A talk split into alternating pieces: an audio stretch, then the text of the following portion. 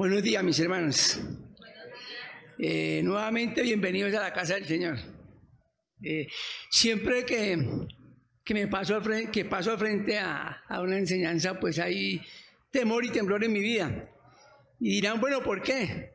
Y es sencillamente, siento la responsabilidad tan grande de predicar lo que es, de llevar un mensaje que alimente el espíritu de cada uno de ustedes y obviamente el mío, para poder desarrollar el ministerio evangelístico que, al cual Dios nos ha llamado a todos y cada uno de nosotros. Entonces, mis hermanos, vamos a, a orar un momento antes de, de empezar con la lectura y con la enseñanza. Bendito Dios que estás en el cielo. En este momento, Señor, junto con mis hermanos, nos presentamos delante de ti.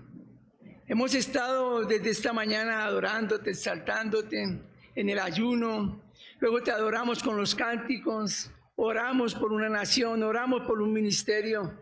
Y sencillamente lo que estamos haciendo es lo que tú nos has pedido, Señor. Pero no lo hacemos por un cumplido, Señor. Venimos a tu casa con un corazón alegre, con un corazón esforzado porque hemos comprendido, Señor, tu mandato. Hemos comprendido que nos has sacado del mundo pecaminoso en que vivíamos y nos has traído a tu presencia con el fin de adorarte y de servirte, Señor. Gracias por esta mañana, gracias por este servicio que ponemos en tus manos. Encomiendo la enseñanza en tus manos, Señor, y te pido que seas tú hablando a través de mí, que seas tú mostrando lo que deseas en la vida de cada uno de nosotros, que seas tú formándonos a través de la palabra, Señor. Muchas gracias, Señor. He orado a ti en el nombre de Jesús, tu Hijo, al cual adoramos y exaltamos en gran manera. Pedimos la dirección y guía de tu Santo Espíritu también, Señor, en el nombre de Cristo Jesús. Amén y amén. Bueno, hermano, estamos estudiando el libro de Génesis, me corresponde capítulo 2, versículo 4 al 17. El libro de los comienzos, como nos indicaba y nos decía ahora el hermano que hizo la dirección, hermano Ricardo. El libro que nos muestra quién es nuestro Dios, lo grande, maravilloso y sublime que es nuestro Dios, el creador de los cielos y de la tierra, el creador de nuestra vida, aquel que nos formó a su imagen y semejanza, aquel que nos da unas órdenes, aquel que espera mucho de nosotros también, porque como buen padre nos da todo, nos mm, enseña, nos muestra lo que quiere, pero también como buen padre nos exige. Entonces vamos a estudiar la palabra en el día de hoy. Voy a leer, en favor de ustedes, eh, Génesis 2, 4 al 17. Dice la palabra de la siguiente manera. Gracias. Estos son los orígenes de los cielos y de la tierra cuando fueron creados, el día que Jehová Dios hizo la tierra y los cielos, y toda planta del campo antes que fuese en la tierra, y toda hierba del campo antes que naciese. Porque Jehová Dios aún no había hecho llover sobre la tierra, ni había hombre para que, para que labrase la tierra sino que subía a la tierra un vapor el cual regaba toda la faz de la tierra. Entonces Jehová Dios formó al hombre del polvo de la tierra y sopló en su nariz aliento de vida, y fue el hombre un ser viviente. Y Jehová Dios plantó un huerto en Edén, al oriente, y puso allí al hombre que había formado. Y Jehová Dios hizo nacer de la tierra todo árbol delicioso a la vista y bueno para comer. También el árbol de la vida en medio del huerto y el árbol de la ciencia del bien y del mal. Y salía de Edén un río para regar el huerto, y de allí se repartía en cuatro brazos. El nombre de uno era Pisón, este es el que rodea toda la tierra de Ávila, donde hay oro. Y el oro de aquella tierra es bueno. Hay, allí también Bedelio y Onice. El nombre del segundo río es Gión, este es el que rodea toda la tierra de Cus. Y el nombre del tercer río es Idequel, esta es, este es el que va al oriente de Asiria, y el cuarto río el Éufrates. Tomó pues Jehová Dios al hombre y lo puso en el huerto de Edén para que lo labrara y lo guardase. Y mandó Jehová Dios al hombre diciendo, de todo árbol del huerto podrás comer, mas del árbol de la ciencia, del bien y del mal no comerás, porque el día que él comieres ciertamente morirás. Eh, cuando leemos este, empezamos a leer este capítulo 2, es prácticamente lo, mismo que, está, que dijo en el capítulo 1, en cierta manera, ¿sí? Como formó al hombre, que Dios fue que creó los cielos y la tierra. Eh, todo fue creado por Dios. Pero en el capítulo 2 da más detalles de la creación del hombre, más detalles del lugar donde iba a poner al hombre. Esto se llama la ley de la recurrencia, escribir una segunda historia con mayores detalles y el Espíritu Santo es especialista en esto. ¿Por qué? Porque necesita o quiere que nosotros en esos detalles entendamos lo que Él ha escrito para el beneficio nuestro. Amén. La ley de la recurrencia la vemos a través de toda la palabra, a través de toda la Biblia. Bueno, le he puesto como título llamados a obedecer. Eh, Génesis 2, 8, 9. Dice, y Jehová Dios plantó un huerto en el Edén al oriente y puso allí al hombre que había formado. Génesis nos muestra cómo el Señor creó un lugar súper especial. Nosotros, cuando tenemos la oportunidad de viajar por nuestra amada Colombia, podemos ver los diversos climas, los diversos eh, eh, territorios, uno muy hermoso, vemos el desierto, vemos los llanos orientales, y vamos al mar y vemos esa maravilla y quedamos sorprendidos. Yo creo que a todos nos pasa que inmediatamente empezamos a alabar a Dios, Señor, qué hermoso lo que tú has hecho. Pero la palabra me está mostrando que hizo un lugar mucho más hermoso y mucho más especial y allí puso al hombre, era el huerto de Edén. Eh, ¿Cuál sería el propósito? Pues sencillamente hizo algo especial cuando formó al hombre, porque había muchas criaturas, pero al hombre le dio aliento de vida lo hizo semejante a él y le dio aliento de vida. Sopló en él espíritu y alma. Y eso nos hace diferente a las demás criaturas, ¿verdad? El propósito llevó al hombre a leer y lo dejó un tiempo solo.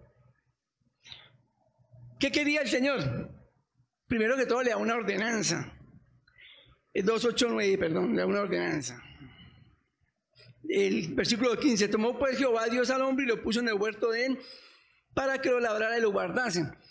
Notemos que lo puso y no le, dijo, tiene que labrar, tiene que trabajar, tiene que ocuparse de lo que, te, lo que te estoy dando. O sea, él no creó algo y puso al hombre ahí, como, como si hubiese sido otra criatura, como un animal. Le dijo, cuídelo, protégelo, lábrelo, administrelo, porque lo he hecho para ti. ¿Verdad? Dejó al hombre un tiempo solo, para que en esa soledad él empezaba a analizar que todo animal tenía su pareja y él no, y él iba a necesitar a alguien. Él tenía una comunicación directa y constante con el Señor, pero necesitaba a alguien al lado, alguien que lo apoyara, alguien que le diera ánimo cuando su fuerza flaqueara, alguien que le diera ánimo cuando estuviese triste por alguna circunstancia, ¿verdad? Y entonces dice la palabra que más adelante que, que él creó a la mujer, la ayuda idónea del hombre. El mandato, nosotros podemos decir muchas veces, o la gente tiene un dicho y es el trabajo es un castigo. El trabajo es un castigo. Pero nosotros podemos ver que él le da una orden a Adán y no lo está castigando, porque lo tiene en ese momento en el mejor lugar creado por él, en un lugar súper especial. Pero le da un mandato, trabaje, cuide, haga algo. Podemos ver ahora en Eclesiastés 18 y 19, los invito a que lean. He aquí pues el bien que yo he visto, que lo bueno es comer y beber y gozar uno del bien de todo su trabajo con que se fatiga debajo del sol, todos los días de su vida que Dios le ha dado, porque esto es su parte. Asimismo, a todo hombre a quien Dios da riquezas y bienes, le da también facultad para que coma de ellas y tome su parte y goce de su trabajo. Esto es don de Dios. Entonces podemos decir que el Señor nos creó no para que fuésemos unos holgazanes allá en el Edén, para que no hiciésemos nada, para que solamente contempláramos lo hermoso, comiéramos y listo. El hombre iba a tomar el fruto, comía y quedaba desocupado. El Señor le dio una ordenanza, trabajar, hacer algo productivo, ¿verdad? Y aquí en Eclesiastés nos está mostrando que el trabajo es un es un don de Dios, que si nos esforzamos vamos a vivir bien. Pero también nos indica que como Él nos formó, Él es el que nos da la habilidad, Él nos da la sabiduría, nos da los talentos, nos da la salud, nos da las ideas para poder desarrollar cada uno nuestro trabajo. Aquí hay diferentes trabajos que tenemos nosotros, pero en todos ellos el Dios nos ha dado la sabiduría, la habilidad y la salud para poderlo desarrollar. Y en ese trabajo bien desarrollado estamos honrando al Dios que nos dio la ordenanza de trabajar, de laborar, de ser, de, ser útiles, ¿verdad? Ahora veamos esto 36.2. Moisés llamó a, Betsabe, a, a y a Oleal y a todo varón sabio de corazón en cuyo corazón había puesto Jehová sabiduría. todo hombre a quien su corazón le movió a venir a la obra para trabajar en ella.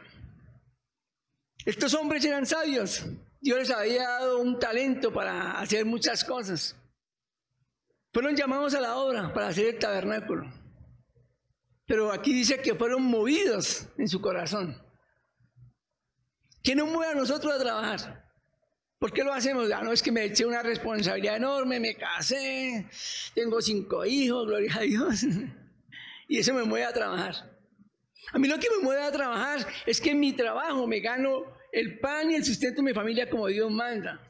A mí me mueve a trabajar y a nosotros me mueve a trabajar porque es una forma de, obediencia y de adorar a ese Dios que nos da la vida.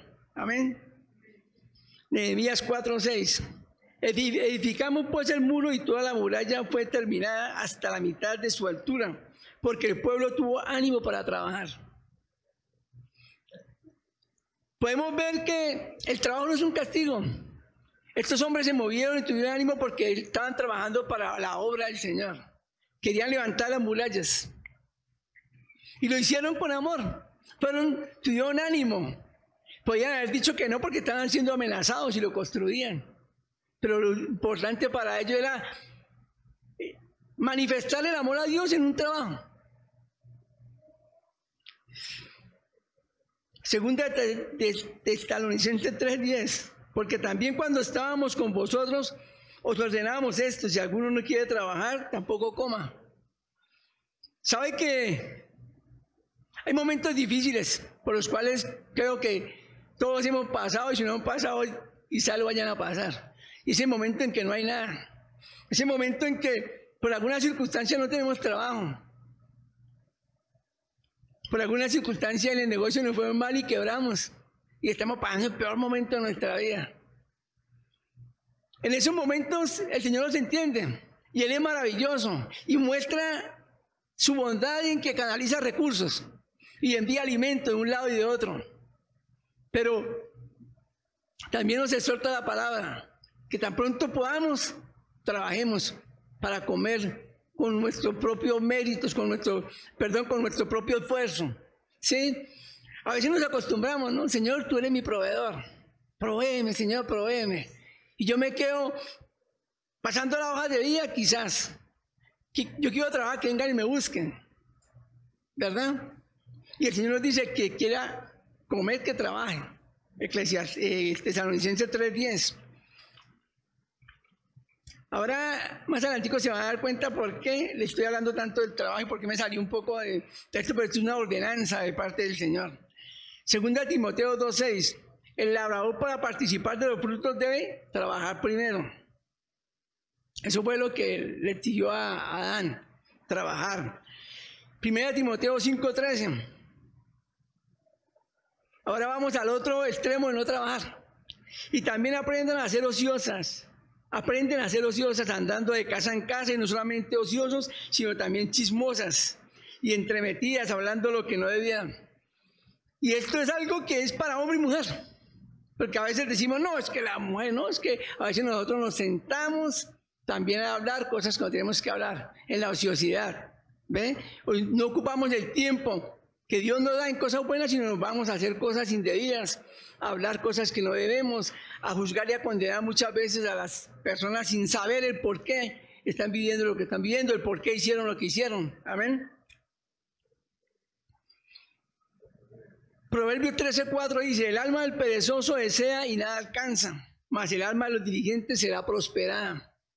Diligente aquel que entiende el mandato de Dios, aquel que entiende que Dios le ha dado vida, salud, y que Dios le ha, le ha mandado a ser funcional en la tierra. Proverbio 21, 25, el deseo del perezoso le mata porque sus manos no quieren trabajar. Hasta este momento estamos viendo el mandato del Señor de ser útiles, de trabajar por nosotros, de trabajar por una sociedad, de trabajar por la familia.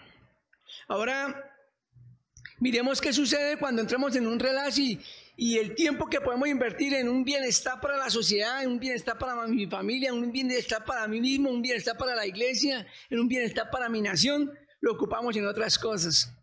Vamos a la historia de Samuel, de perdón, de David, segunda de Samuel 11:14.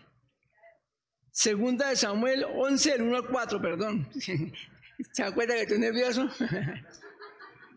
bueno, dice la palabra, la historia de la siguiente manera. Segunda Samuel 11, 1 al 4. Aconteció en los años, al año siguiente, el tiempo de la guerra que saben los reyes, eh, perdón, perdón, aconteció al año siguiente, en el tiempo que saben los reyes a la guerra, que David envió a Joab y con él a sus siervos y todo Israel, y destruyeron a los amonitas y sitiaron a Ramá. Pero David se quedó en Jerusalén. Sucedió un día al caer la tarde que se levantó David en su lecho y se paseaba sobre el terrado de la casa real y vio desde el terrado una mujer que se estaba bañando, la cual era muy hermosa. Envió David a preguntar por aquella mujer y le dijeron, aquella es Betsabé, hija de Elián, mujer de Urias Eteo, y envió David mensajeros y la tomó y vino a él y él durmió con ella. Luego ella se purificó y, se, de su inmundicia y se volvió a su casa. Esta es una de las historias muy conocidas, porque David, el hombre conforme al corazón de Dios, se descuidó. Cuando nosotros no tenemos la mente ocupada, cuando nosotros no estamos trabajando, ahora le estoy diciendo con esto que trabajar, trabajar, trabajar. No, hay tiempo para descansar también. Hay tiempo para no trabajar, digamos, en, lo físico, en lo secular para ganarnos el sustento, pero sí para trabajar para enriquecer nuestro conocimiento intelectual y, también nuestro, eh, nuestro, nuestro crecimiento espiritual. ¿sí? En ese orden de ideas, nosotros el tiempo lo debemos aprovechar. David entró en un relax, David ya había ganado muchas guerras, tenía que estar allá como jefe y comandante del ejército de Israel, pero él se quedó decidió quedarse. Dio vueltas en su cama, hizo una cosa, lo otro, y en un momento de aburrimiento, quizás en un momento de ocio, caminó por su, por su palacio y llegó al terrado y puso los ojos donde no tenía que ponerlos, porque sus ojos tenían que estar fijados en una guerra direccionada por Dios, que era el que enviaba al pueblo de Israel a la guerra. Pero este hombre, David, hombre según el corazón de Dios, como dice la palabra, se descuidó entró en ociosidad, cometió un pecado. Y ahí el peligro de la sociedad nuestra. El peligro de, un momento de, pereza, de no hacer nada, entonces tomamos el, el portátil, tomamos el celular, empezamos a ver y no tenemos nada definido que queremos ver, pero queremos ver algo y se nos presenta algo y lo abrimos ahí y resulta que eso nos puede llevar a hacer algo indebido que nos va a llevar a faltarle a lo que Dios quiere que vivamos, es, que es la santidad. Amén. Entonces, el cuidado que tenemos que tener, que debemos tener, debemos estar siempre dispuestos a trabajar, a prepararnos para el trabajo, ¿verdad? Ese es el primer punto. Eh, vamos ahora a ver el pecado. Génesis 2.17. Génesis 2.17. Es un punto más, Génesis 2.17, un pecado. Mas el árbol de la ciencia del bien y del mal no comerás porque el día que él comieres ciertamente morirás. Génesis 13 nos dice, vio la mujer que el árbol era bueno para comer y que era agradable a los ojos y árbol codiciable para alcanzar la sabiduría y tomó de su fruto y comió y dio también a su marido, el cual comió así como ella. El Señor creó todos los árboles. El Señor le dice a, Adán que puede comer de todo excepto de uno. O sea, le da una, un mandato pero, y también le da una restricción a ese mandato. Puede comer de todo menos de este. El árbol de la ciencia del bien y del mal. Era tan codiciable, tan delicioso como los otros frutos, yo creo que sí porque estaba en un lugar especial, porque fue creado por Dios, porque en ese lugar había abundante agua y la agua humedece la tierra y entonces las raíces se alimentan mejor el árbol y pueden producir mejores frutos, ¿verdad? Eso lo sabemos. Entonces, esa mujer ayuda idónea debería estar al lado de ese hombre, ocupada de lo que Dios le había enviado a hacer, o enviado a hacer a los dos. Pero en un momento de ociosidad, digámoslo así, también se va y tiene una conversación con quien no debe conversar y lo lleva a faltar a ese mandato específico de Dios de no comerás. Y eso trae una consecuencia. Esa fue la desobediencia. ¿Sabe la consecuencia? Vamos a mirar Romanos 5, 12, 13. Por tanto, como el pecado entró en el mundo por un hombre y por el pecado la muerte, así la muerte pasó a todos los hombres por cuanto todos pecaron. 5.13. Pues antes de la ley había pecado en el mundo, pero donde no hay ley, no sin culpa de pecado. La consecuencia de esa desobediencia fue el pecado. Ahora nosotros podemos ver, pero cómo el Señor pone todos esos frutos y por qué le restringe comer de uno, por qué le dice que no coma, porque Él es soberano. Y Él necesitaba que el hombre entendiera que había límites y que los límites sean establecidos por ese Dios, por su creador, por aquel que le formó y le dio aliento de vida. Por eso en esta palabra encontramos los límites que debemos poner a nuestro vivir. Por eso en esta palabra encontramos qué cosas no debemos hacer, porque Dios las estipuló, porque Él es el creador, porque quiere lo mejor para nosotros. Adán desobedeció y como castigo vino la muerte. Y no fue la muerte física, porque Adán murió más o menos 900 años después, o a los 900 años de vida, murió Adán. Entonces fue una, fuerte, una muerte espiritual lo que llevó a una ruptura de la comunión que había entre Dios y Adán. Ese es el, ese es el, el peor castigo que nosotros podemos tener. Lo peor que nos puede pasar a nosotros como hijos de Dios es que se rompa la comunión con el, con el Padre Celestial. Porque ahí lo perdemos todo. Y eso fue lo que Adán perdió. Perdió la oportunidad maravillosa de comunicarse, tener una relación íntima con el Señor día a día. La palabra nos muestra que el Señor bajaba a visitar lo que hablaban. La consecuencia. Génesis 3, 16, 19. Bueno, Génesis 3, 16, 19. Vamos a leerlo. A las mujeres dijo, multiplicaré en gran manera los dolores de tus preñeces. Con dolor da la salud y los hijos darás a luz los hijos y tu deseo será para tu marido y él se enseñará de ti. Y al hombre dijo, por cuanto obedeciste a la voz de tu mujer y comiste el árbol que te mandé diciendo, no comerás de él, maldita será la tierra por tu causa, con dolor comerás de ella todos los días de tu vida. Y entonces podemos decir ahí que el trabajo es un castigo porque ya iba a ser más duro. Y fue la consecuencia de nuestra falta. Eh, como el pastor nos explicaba en, el primer capítulo, la tierra tenía un efecto invernadero y había algo maravilloso y era que el hombre podía vivir mucho más años. Aquí ya empieza, salieron, el hombre, Dios saca al hombre de Edén por su falta, por su pecado y tiene que ir a enfrentarse a un ambiente totalmente diferente, a un medio ambiente más hostil, donde labrar la tierra de verdad, de verdad le iba a llevar a, mucha más fatiga, iba a tener una consecuencia, le iba a tocar trabajar más duro. Y ahí viene la recompensa de esa falta, la recompensa de ese pecado. Ahora miremos una esperanza. Un quinto punto, la esperanza, la fe en Jesucristo. Romanos 12, el 1 al 2 dice, así que hermanos, os ruego por la misericordia de Dios que presentéis vuestros cuerpos en sacrificio vivo, santo, agradable a Dios, que es vuestro culto racional. No os conforméis a este siglo, sino, sino transformados por medio de la renovación de vuestro entendimiento para que comprobéis cuál sea la buena voluntad de Dios agradable y perfecta.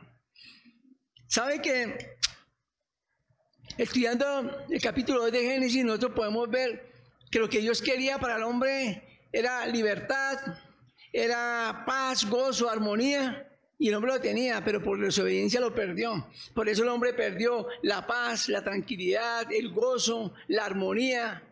Por eso empiezan hasta los problemas con su esposa, porque él le echó la culpa a ella, ella le echa la culpa al enemigo. Y luego yo me imagino como un conflicto entre ellos dos. Yo le dije, Usted me dijo, y empieza el problema de siempre, ¿verdad? Quienes somos casados lo entendemos. Y quienes son novios también. Ahí van, ahí van, por el camino.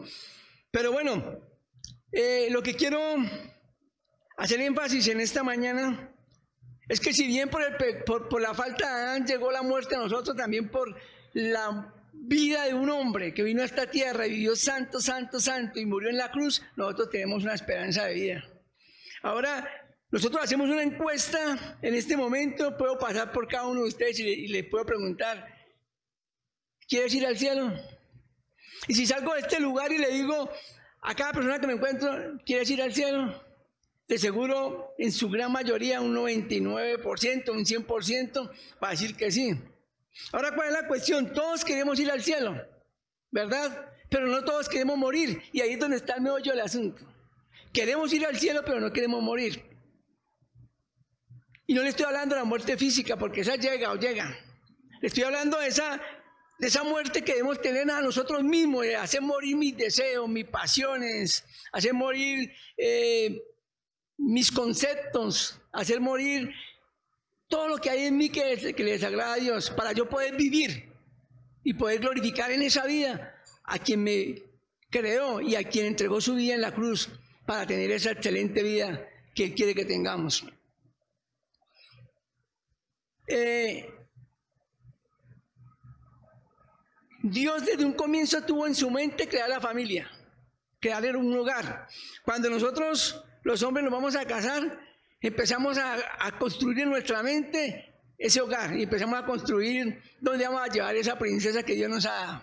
Y, créame que, que hace que sea muy hermoso, ¿no? Prácticamente es la capacidad económica, pero el pensamiento de todos los los hombres es llevar a nuestra esposa a un buen sitio, apartarnos de nuestra casa y llevarla a un buen sitio y darle una buena vida a esa mujer. Que eso es lo que Dios desde un comienzo quiso que el hombre tuviese. Un lugar, un lugar aparte donde pudiese crecer, desarrollarse en su hogar, tener sus hijos, que eso es la base de la sociedad. ¿Sí? Pero ¿qué sucede? Como tenemos un mundo de cosas en la cabeza, un mundo de ideas que nos vende este mundo, pues hacemos todo de una manera diferente. Afortunadamente el Señor nos está preparando y ha empezado un proceso algo en nosotros para que podamos vivir conforme a su voluntad.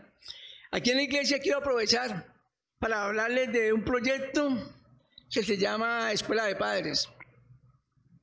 Como ustedes saben, soy padre de cinco hijos. Y me siento orgulloso de eso. Y doy gracias a Dios por mis hijos. Y, pero he fallado tanto como padre, porque nos preparamos para muchas cosas, pero muchas veces no nos preparamos para cosas tan importantes como es ser padre. Y el Señor ha puesto el deseo o el sentir de que trabajemos en una escuela de padres que pronto le estaremos dando eh, la fecha en que iniciará y estaremos presentando el plan de trabajo. Pero desde ya quiero hacer la invitación para que nos formemos. Yo voy a estar ahí. Voy a estar ahí porque voy a ser padre de mis hijos hasta el día en que el Señor me lleve a su presencia. Y ellos van a necesitar un padre que les dé un consejo, un padre que les tire las orejas, un padre que los exhorte, que les diga palabras de amor también. Entonces es importante que estemos pensando en esta escuela de padres y que estemos dispuestos a venir a prepararnos. Cuando cuando les hablaba del trabajo es porque quería enfocarme sobre todo en eso, en esa maravillosa, maravilloso mandato de Dios de que trabajemos. Cuando yo, me, cuando yo hablo del trabajo ya no me quiero referir al trabajo con el cual alimentamos eh, nuestra familia, con lo cual conseguimos los bienes que querramos conseguir. Quiero hablarles de un trabajo mucho más importante, y es el trabajo de la expansión del reino de los cielos en Colombia. Nuestro país está pasando por un momento demasiado complejo. Guerra, narcotráfico, prostitución, eh, violencia intrafamiliar, tantas cosas. Y necesita nuestro país de hombres y mujeres que quieran trabajar voluntariamente, como lo hicieron aquellos hombres que fueron a construir las murallas. Trabajaron voluntariamente, bajo la amenaza de que venían de pronto a quitarle la vida. Nosotros tenemos por ahora la bendición de que podemos pararnos en la esquina y predicar el Evangelio sin ninguna complicación. Cuando muchos nos gritarán calles y alguna cosa, pero de ahí no, le aseguro que no va a pasar. Y si algo llegase a pasar, por ahora nos respalda la Constitución. Pero el trabajo que quiero que desarrollemos y el que quiero enfatizar es el pregonar la palabra de Dios. Eh, Hay muchos que están predicando en este momento, pero muchos que están enseñando diferentes cosas a un verdadero evangelio. Por eso es necesario que quienes conocemos la verdad tal cual Dios quiere que la vivamos, pues la prediquemos. El Señor Jesucristo murió en la cruz, nos dio libertad, una vida nueva y está en nosotros. El, hacer morir al viejo hombre para que él crezca y cuando nosotros prediquemos y cuando hablemos, no vean en nosotros a un Miguel, a un Pedro, a un Félix, a un Ricardo, a un Henry, bueno, que vean a Cristo mismo. Y ese debe ser nuestro propósito fundamental aquí en la tierra, hacer morir al viejo hombre. Queremos ir al cielo, pero no queremos morir. Queremos que muchos vayan al cielo, pero no queremos morir para que ellos conozcan la verdad. No queremos salir de este lugar. Ahora, qué fácil es venir y hablarles acá, entre comillas fácil, porque aquí hay temblor. Aquí se asusta uno. Aquí hay responsabilidad. Era verdad, yo la otra vez hablaba con un predicador, me es que yo llevo muchos años, 20, 30 años predicando la palabra y todavía siento temor. Pero aquí es sencillo, en cierta manera, venir y hablar a quienes ya conocen algo del Señor, a los que ya conocen el Evangelio. Pero lo difícil es convencer de pecado a aquellos que no le conocen, pero que necesitan conocer de Dios. Yo he estado mirando qué es lo que nos impide a nosotros. ¿Qué es lo que nos impide a nosotros predicar la palabra? ¿Qué es lo que nos impide a nosotros ir a las cárceles? Bueno, hay un poco de reglamento que estamos trabajando en eso, ¿verdad? Pasó para poder ir. Pero cuando tengamos todo listo, si hacemos una convocatoria, ¿cuántos irán? Y ahí la pregunta. Ahora, ¿por qué no van? Ustedes solamente lo saben. Yo puedo decir negligencia, apatía, Puedo calificarlos y, yo creo que no es debido. Pero solamente ustedes saben qué parte de ustedes no han hecho morir y esa parte no les permite pregonar la palabra. Esa parte no les permite trabajar en lo que Dios quiere que trabajemos. Soy un convencido total y absoluto de que esta nación va a ser grande cuando sus hijos estén de rodillas ante Dios, de que esta nación realmente va a prosperar cuando nosotros hagamos un trabajo arduo, predicando el Evangelio en las cárceles, en los centros de rehabilitación, si le prediquemos la cárcel a los homosexuales, a las prostitutas que se hacen en los parques. ¿Verdad? Es el momento de hacer algo. Es el momento de morir, es el momento de manifestarle no a la iglesia, no al pastor, no al hermano que va conmigo, manifestarle a Dios que realmente ya no vivo yo, más Cristo vive en mí. Ese es el momento de manifestarle a Dios, Señor, eres tú quien vives en mí. Y eres tú el que me llevas, el que me, el que me sacas de mi confort y me llevas a predicar la palabra. Eres tú, Señor.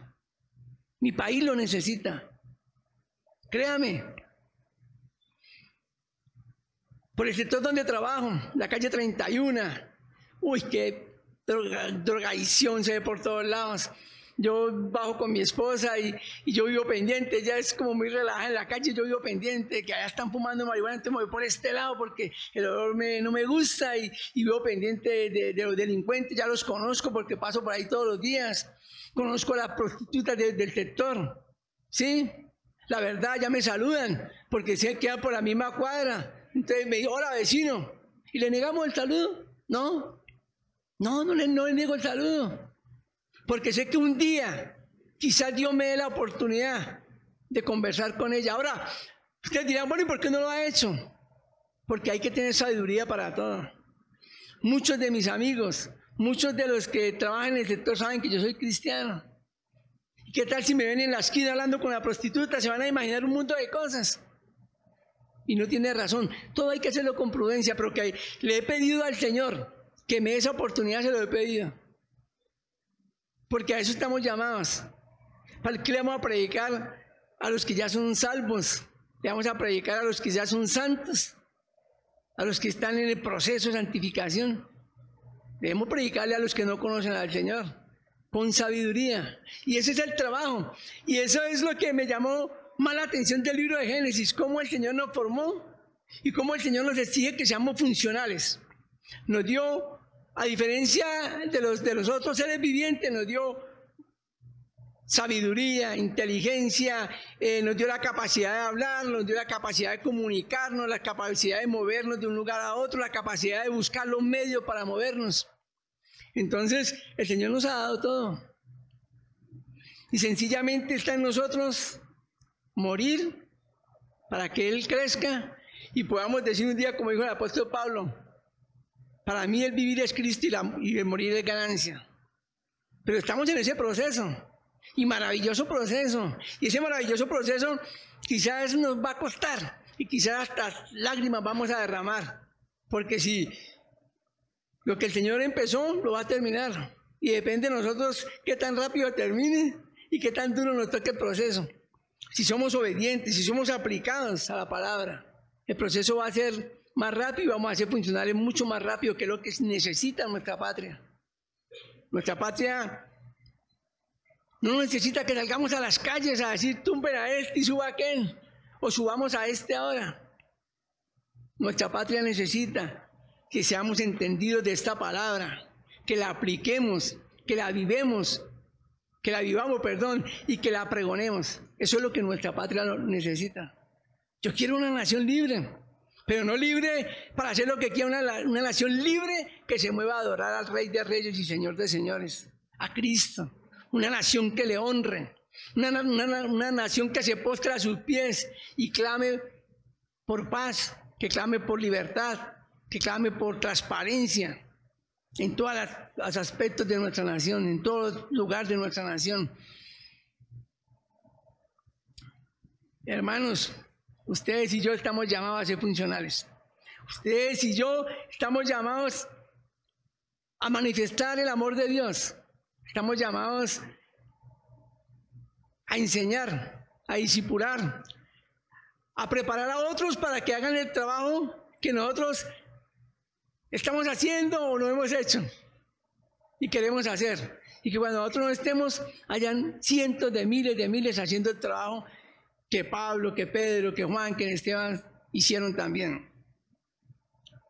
Ahora quiero invitarlos a que se capaciten. Estamos el próximo domingo, eh, queremos iniciar el discipulado.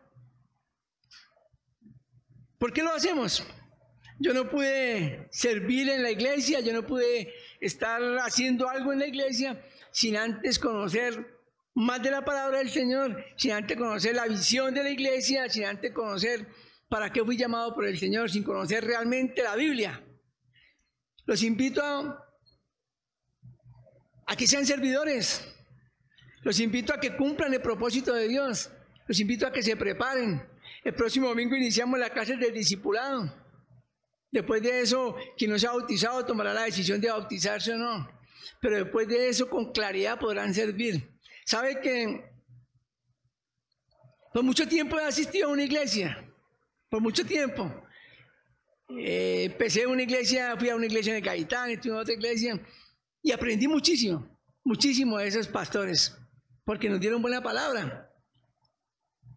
Pero nunca serví. Nunca serví como era, siempre estuve que haciendo esto, que aquello. Pero hoy, en este momento, soy movido por lo que he aprendido. Soy movido por lo que Él ha puesto en mi corazón. Y todo lo aprendí a través de la palabra, ese discipulado que me dio el pastor. Y, y pude entender que Dios no me llamó para salvarme solamente. Él me quiere allá en el reino de los cielos porque es mi Padre, es mi Creador. Pero Él también quiere que yo cumpla una función aquí. Y ese es el llamado en el día de hoy.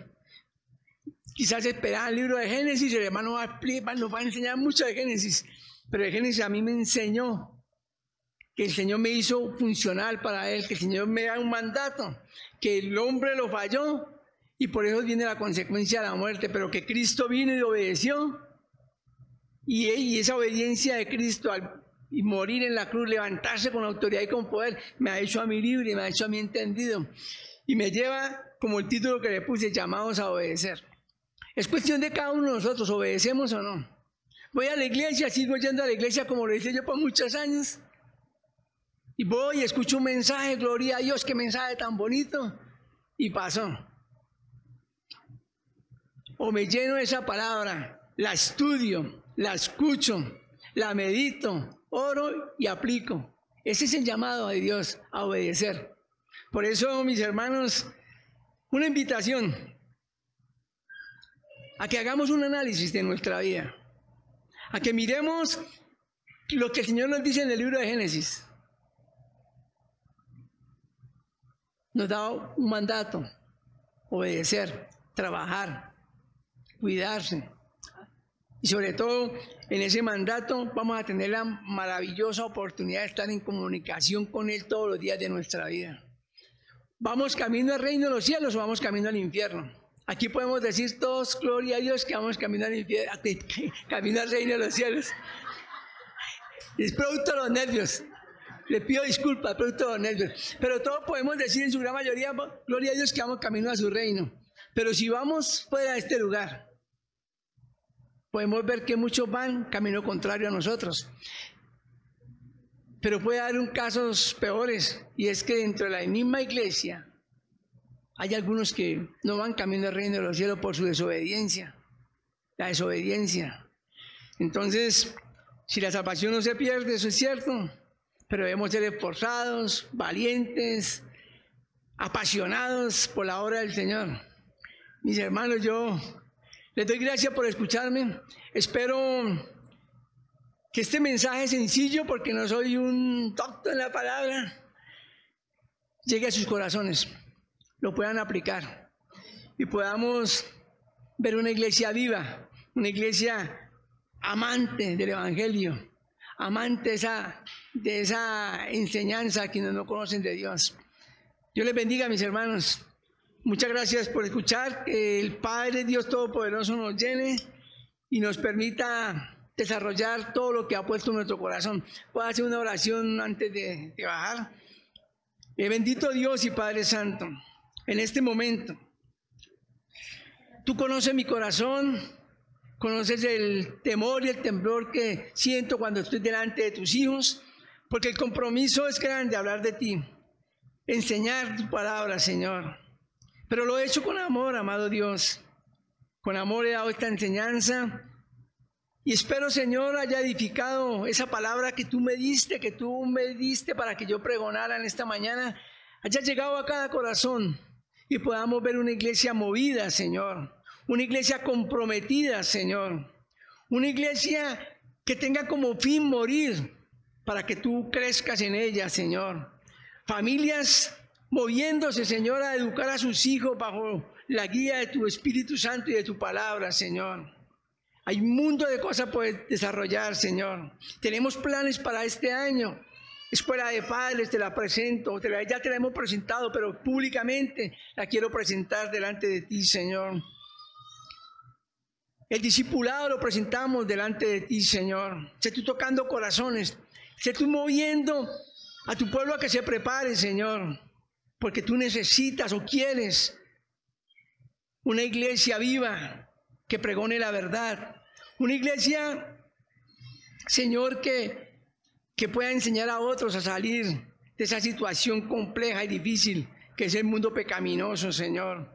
En ese mundo andábamos, en ese mundo nos revolcábamos, pero gracias a ti, Señor, que puso a alguien que obedeció tu mandato de pregonar esa verdad y nos enseñó el camino. Y el camino eres tú, Señor Jesucristo, lo dice tu palabra, tú eres el camino, la verdad y la vida y nadie va al Padre si no es por ti, Señor Jesús. Gracias, Señor, porque por el pecado entró por Adán, pero por ti, Señor Jesucristo, que es la esperanza viva.